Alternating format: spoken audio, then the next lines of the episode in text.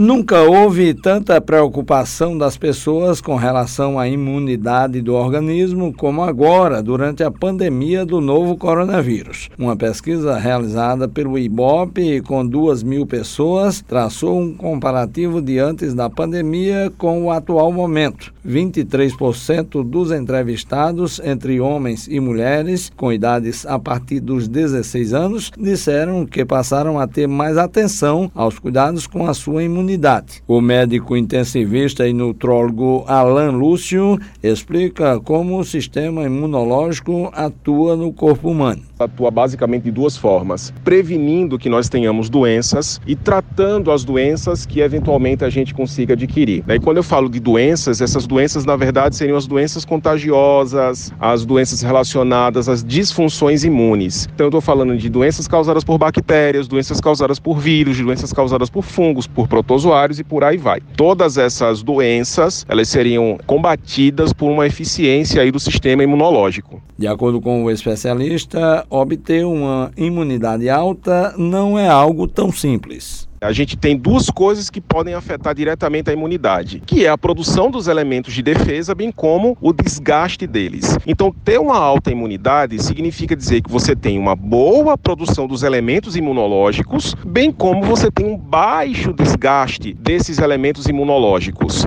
Para você ter muitos elementos do sistema imunológico, precisa estar com a imunidade relacionada aí às vitaminas, as vitaminas em boas quantidades, os minerais em boas quantidades, uma alimentação equilibrada. O médico Alan Lúcio diz ainda que é bastante forte a influência da baixa imunidade no agravamento do quadro de pacientes com a Covid-19 e outras enfermidades. Hoje a gente sabe que o vírus ele inflama não apenas o pulmão, mas ele inflama também a parede interna dos vasos sanguíneos. Então ele é uma doença inflamatória do endotélio, da camada interna, mais lá dentro dos vasos sanguíneos, como também do pulmão. Se você tem um bom sistema imune, ele vai agir de forma anti-inflamatória, não só no pulmão, como também no endotélio, nessa parede interna dos vasos. O problema é que se você tem hábitos inflamatórios, você vai piorar uma doença que já é inflamatória por vida. E quais são os hábitos inflamatórios? A obesidade, a gente sabe que a obesidade ela piora a inflamação geral do organismo, o tabagismo, o etilismo, mudanças climáticas e fatores como estresse físico e mental, poluição, falta de exercícios físicos e alimentação desequilibrada podem afetar a imunidade